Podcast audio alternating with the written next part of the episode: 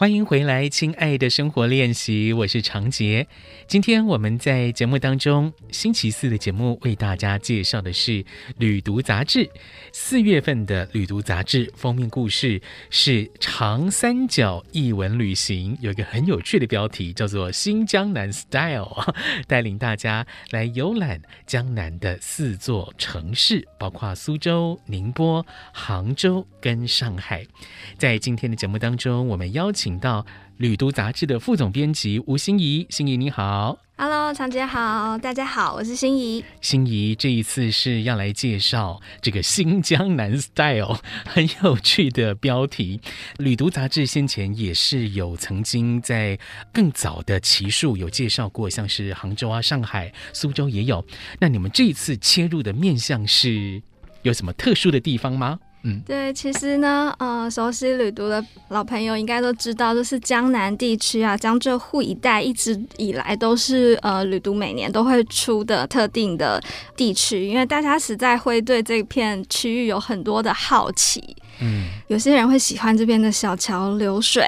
那会喜欢这里的古镇啊，那种古风的环境。但是呢，我们这次呢。提出了一个新的切角来看江浙沪这一带吴语区的，在这几年内发展的一个新的风貌。其中呢，很大一块呢是由文创市集、有特色的庆典，还有改造后的菜市场以及独具特色的咖啡馆所组成。嗯嗯，是用这个新的面向来进行切入市集。新的菜市场啊，咖啡馆哈，这样的一些文艺文创的方向来进行介绍。我看到杂志里面有分析有说到一句话，说这个江南地区是全中国平均收入最高的地方。那因为各个城市他们拥有的地理环境、拥有的风土资源是不一样的，也形成了各地各个城市不同的生活样貌。好，这一次杂志里面就挑选了。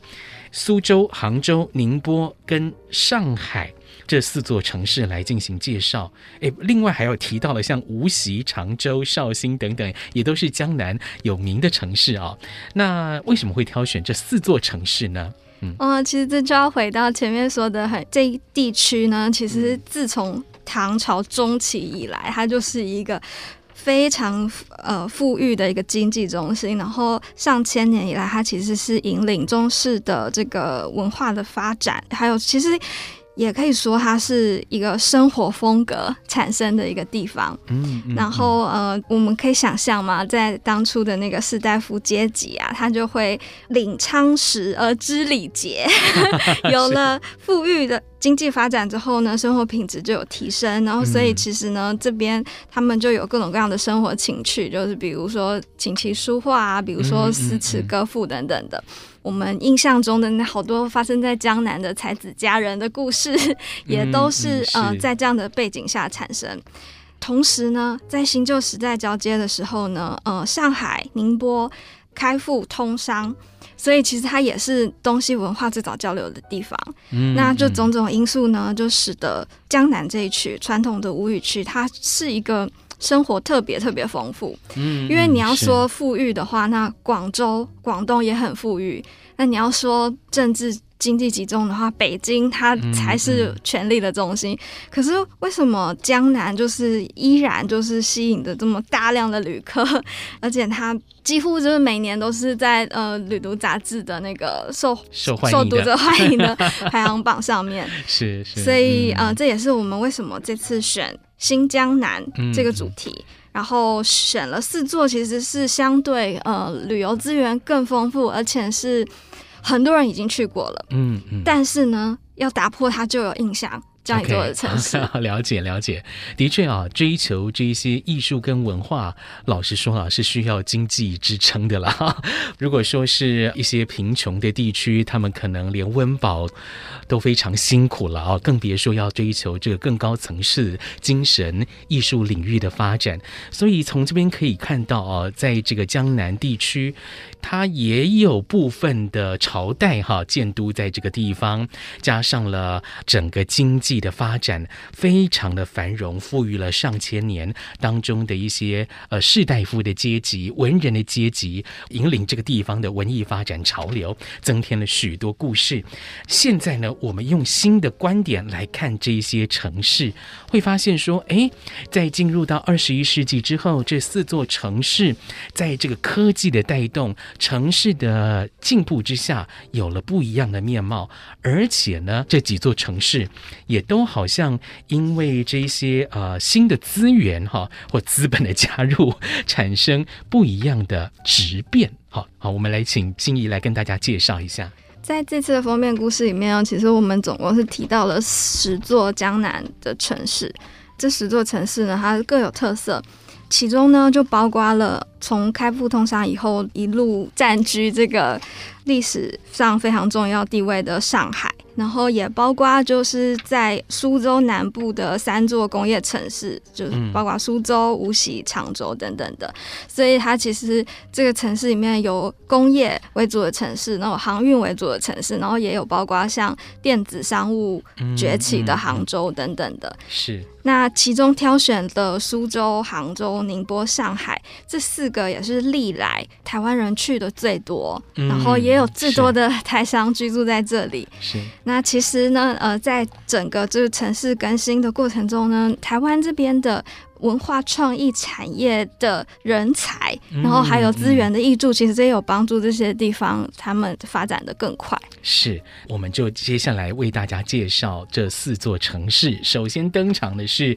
苏州，你们给了一个标题叫做“新东方生活展演场”，哎，很有趣的标题，为什么会这么下？苏州呢，大概是近几年在那个大陆的社交软体小红书上面，就是最火爆的一个江南的城市。嗯、对，那这火爆的原因呢，其实很多很多呢，它会因为当地的这个文创市集，然后还有一座叫做本色美术馆的这个展览空间有关。嗯、那非常多的人来这边拍照打卡之后呢，称这个地方是美术馆的里面的天花板，非常能打的战斗机，然后 说是一个像江南梦一样的一场盛宴。嗯，所以这就是引起我们的好奇啊，就是本来江南这个地方小桥流水啊，然后有这个古色古风，就本来就是一件大家知道的事情，但是它还能做到怎么样呢？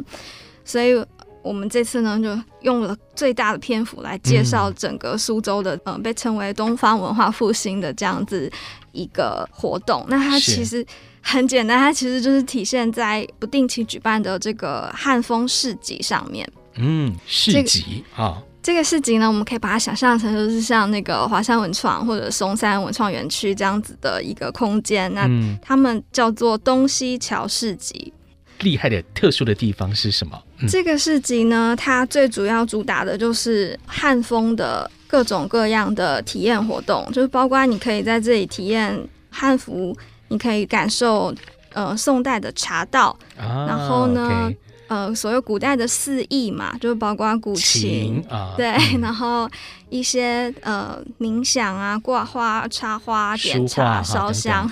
等等的。那除此之外呢，它还有一个特殊的舞台，它是架在临水面而建，所以背后的 LED 荧幕，就是它在呈现这种古色古风的画面的时候，其实它是倒映在前面的小桥流水之上的.所以就非常有这种特别有风情哈。对，而且有这种穿梭古今，然后你不知今夕何夕的这种感受。是。它其实呢，就有点后来也被称为是叫做二十一世纪东方生活美学的一个复兴者。嗯，那其实这样讲好高大上，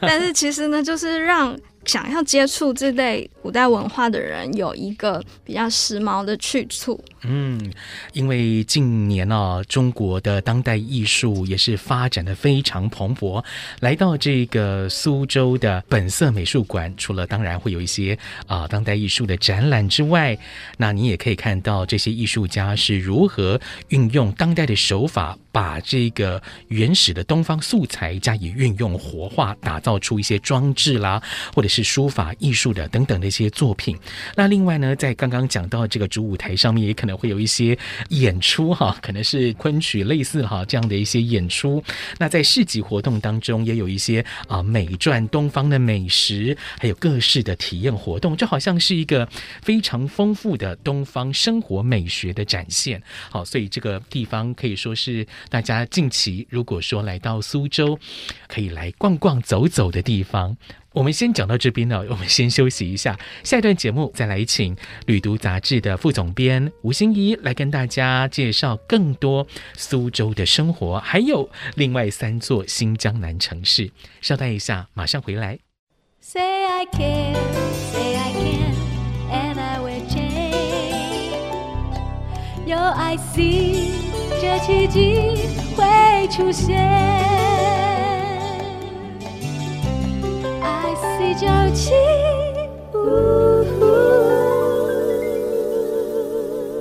IC 之音 FM 九七点五，欢迎回来，亲爱的生活练习，我是长杰。今天我们在星期四为大家介绍的是四月号的《旅读》杂志封面故事《新江南 Style》，带大家来到长三角进行一趟艺文之旅。我们邀请到的是《旅读》杂志的副总编吴欣怡来跟大家介绍。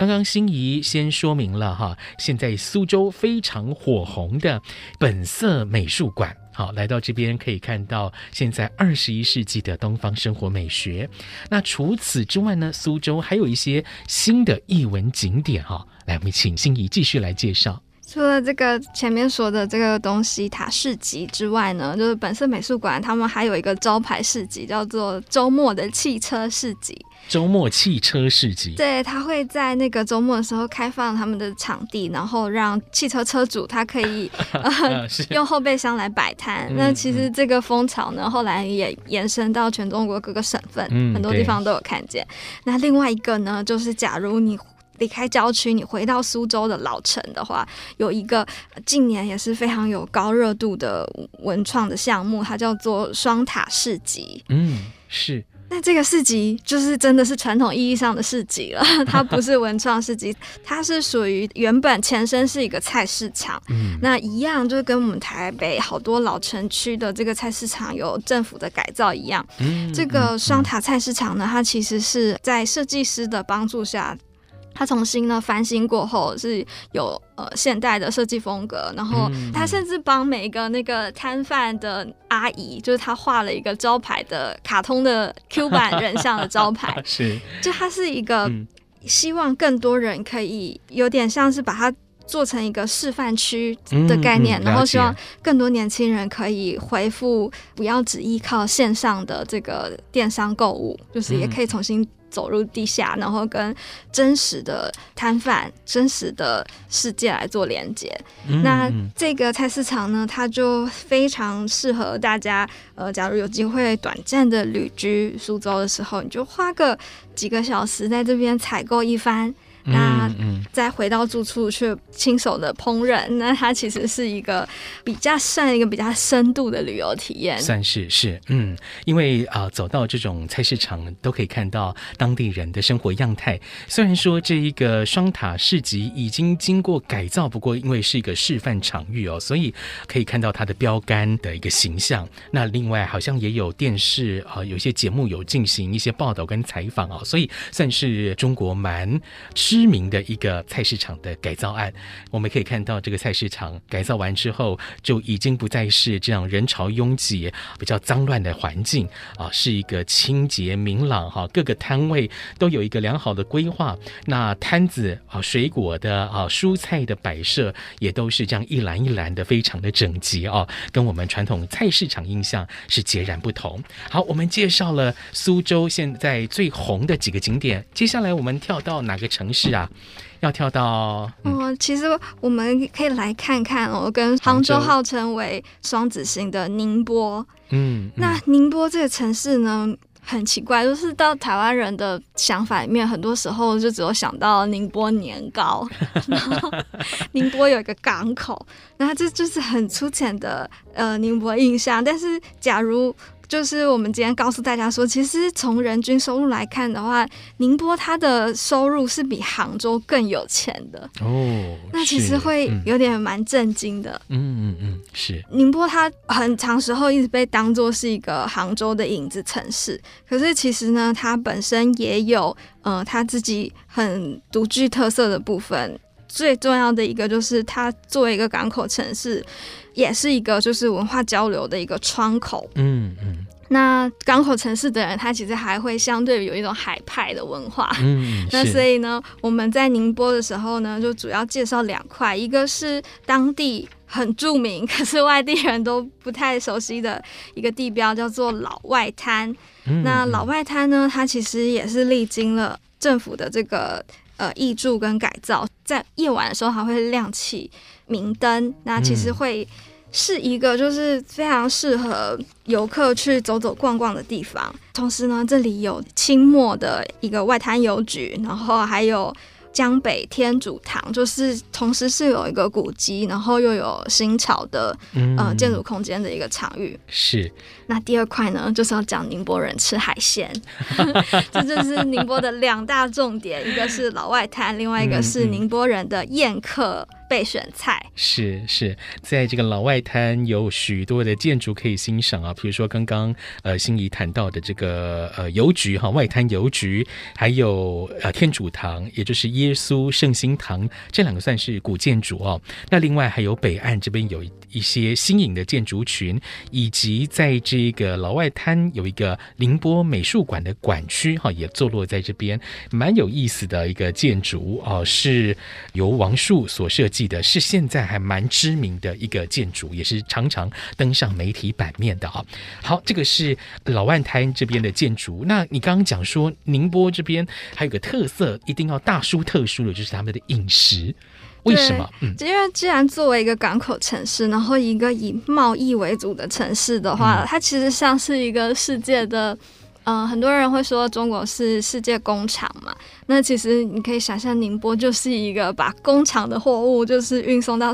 跟 国际市场连接的这样一个重要的枢纽。是，那它势必就是要有很多请客吃饭的一个需求。嗯，那宁波人传统宁波人在吃海鲜的时候呢，他其实是会非常讲究当令季节。嗯，那尤其是比如说开春的时候，先是小白虾。到了清明前后呢，现在这段时间呢，就有马鲛鱼，它会巡游到象山海域，所以这时候呢，新鱼上市，大家就会开始吃这一类的鱼。嗯，那到夏季吃鲈鱼，到了秋天吃这个梭子蟹跟青蟹，包括宁波很有名的白蟹炒年糕，它的主要材料其实就是秋天上市的这个梭子蟹。到了冬天。那还有就是这个东海的带鱼等等的，会是舟山渔场的主要猎物。嗯嗯。那我们也做了一个两页的版面，里面就是满满当当的把我们外稿采薇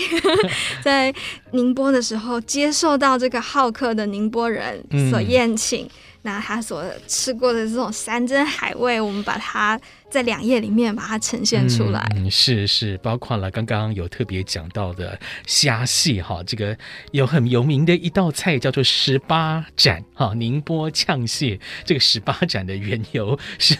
这个名称非常的有意思啊，对，看起来很霸气啊。十八斩其实是说这个嗯、呃，在吃宁波呛蟹的时候，就是最经典的做法是要把蟹身就是斩上十八刀，哦，然后把它拆成就是每块平均大小，并且呢，就希望每一块都沾到有虾膏，这样子让你每一次入口的时候，这个口感对会比较。口感会比较一致，好，对，这个很厉害的刀法哈，十八斩。那另外还有像是梅子鱼啊、尼螺哈、这个鳝鱼等等啊，也都是在地当地的啊、呃、有名的菜色。好，因为时间的关系哦，我们就先为大家介绍宁波到这里。如果想要更了解这些宁波菜，还有宁波的特色建筑，欢迎大家来翻阅这一期的旅读杂志。接下来我们再继续跳哈，呃，杭州跟上海，我们只能挑一个地方来介绍。心仪，你要介绍的是？那我想呢，嗯、杭州大家可能相对更熟悉一点。我们来讲讲这个上海的新风貌。好，上海的新风貌。上海呢，其实过去应该很多人也因为商务旅行啊，然后或者是各种各样的原因去过上海，那看过租界，那去过外滩，嗯、在黄浦江上 感受过这种古今交汇的感受。但是呢，还有一个新进的地点是在二零二一年秋天，也就是疫情期间，嗯、呃，才重新开放的，叫做黑石公寓。哦，黑石公寓呢？听起来蛮现代化的一个名字，嗯、但它其实呢，它是在一九二四年左右的时候它建成的，它是有号称叫做民国第一公寓，所以呢，呃，它本身就是一自带神秘氛围的，呃，过去就是就是可能是权贵阶级啊，政商名流云集，但是一般人难以入殿堂去窥看它的究竟的，嗯、所以在疫情期间呢，开放的时候呢，就的确是造成了一股。在中国大陆的呃微信公众号上面的一个风潮，嗯嗯，是是，这个黑石公寓在疫情期间有对外开放，所以大家就蜂蜂拥而去哈，就很多人去那边探秘哈。那你刚刚讲说这个黑石公寓当时是许多名人名流入住，现在还有住人吗？黑石公寓现在它除了一楼开放之外，嗯、它其实二楼以上都还是有呃住着居民的。嗯，那所以呢，okay. 大部分的游客呢，他会选择就是到一楼开放的叫做黑石幸福集会的这样一个书店兼咖啡店的一个空间。嗯、那它是一个以音乐为主题的书店，在这个书店的空间里面，其实它有去修复跟复原，就是过去这个黑石公寓的。拱门啊，还有一些马赛克的瓷砖壁画，啊、所以借由就是你去这个书店里面走逛一圈，其实是可以感受到当年这个黑石公寓的风貌。嗯嗯，是哈，里面有一些黑胶唱片，算是一个音乐的书房。那除此之外呢，黑石公寓外头也有蛮多景点啊，像是上海交响乐团的这个交响博物馆啦，等等这些地方也是可以来欣赏。除此之外呢，这一期杂志在上海还带大家来到上海的一些特色咖啡馆啊，现在非常夯的特色咖啡馆来走走、喝喝咖啡、品尝咖啡。好，今天的节目。目呢，就为大家介绍《旅读》杂志四月号的封面故事《新江南 Style》，介绍的就是苏州、宁波、杭州跟上海这四座城市一些新颖的景点。如果说你是先前看过《旅读》杂志来写这几座城市，不用担心，完全没有重复的内容哦，是新颖的介绍哦。这一些景点呢，都是现在中国大陆最新最夯的一些景点。如果说你最近有想要到这个地方来旅游，就欢迎你来翻阅《旅读》杂志四月号，好，一定会给你许多的旅游灵感。在今天的节目，非常谢谢《旅读》杂志的副总编吴欣怡，谢谢欣怡来到我们节目，谢谢你喽，谢谢。